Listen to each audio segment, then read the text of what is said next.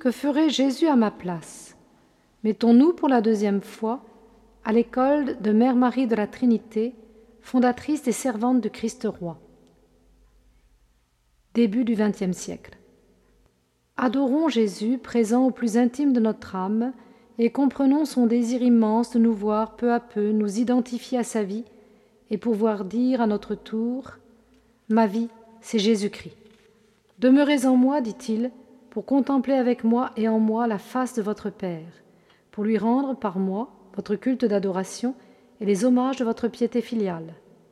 Moi seul connais le Père, moi seul l'adore comme il convient. Moi en vous, vous en moi, pour aimer avec mon amour pur et désintéressé qui monte toujours à Dieu, avec mon amour infiniment dévoué qui embrasse le monde entier, avec mon amour constant que rien n'altère. Moi en vous, vous en moi, pour y trouver la lumière qui dirigera vos pas, la force nécessaire pour marcher dans mes voies. Moi en vous, pour y être la substance de vos vertus, la sainteté de votre vie.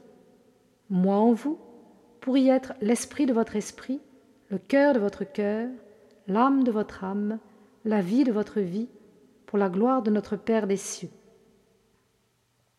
La sainte humanité unie hypostatiquement au Verbe est pour toute âme régénérée le trait d'union vivant entre elle et Dieu.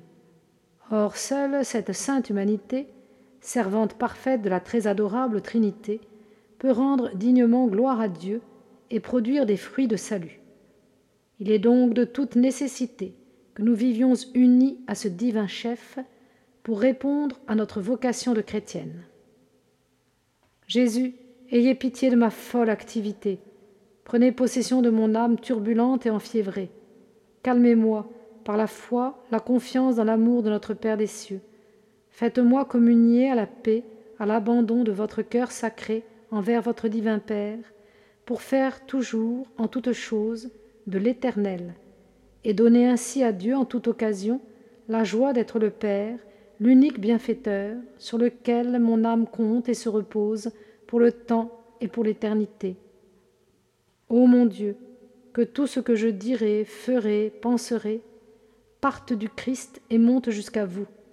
Alors tout sera son ouvrage, tout sera pénétré de son esprit, de sa vertu, de sa vie. Tout profitera à mes frères, à l'Église, sans parler de la joie que puisera mon âme dans cette inhabitation mutuelle, prémisse de la béatitude éternelle.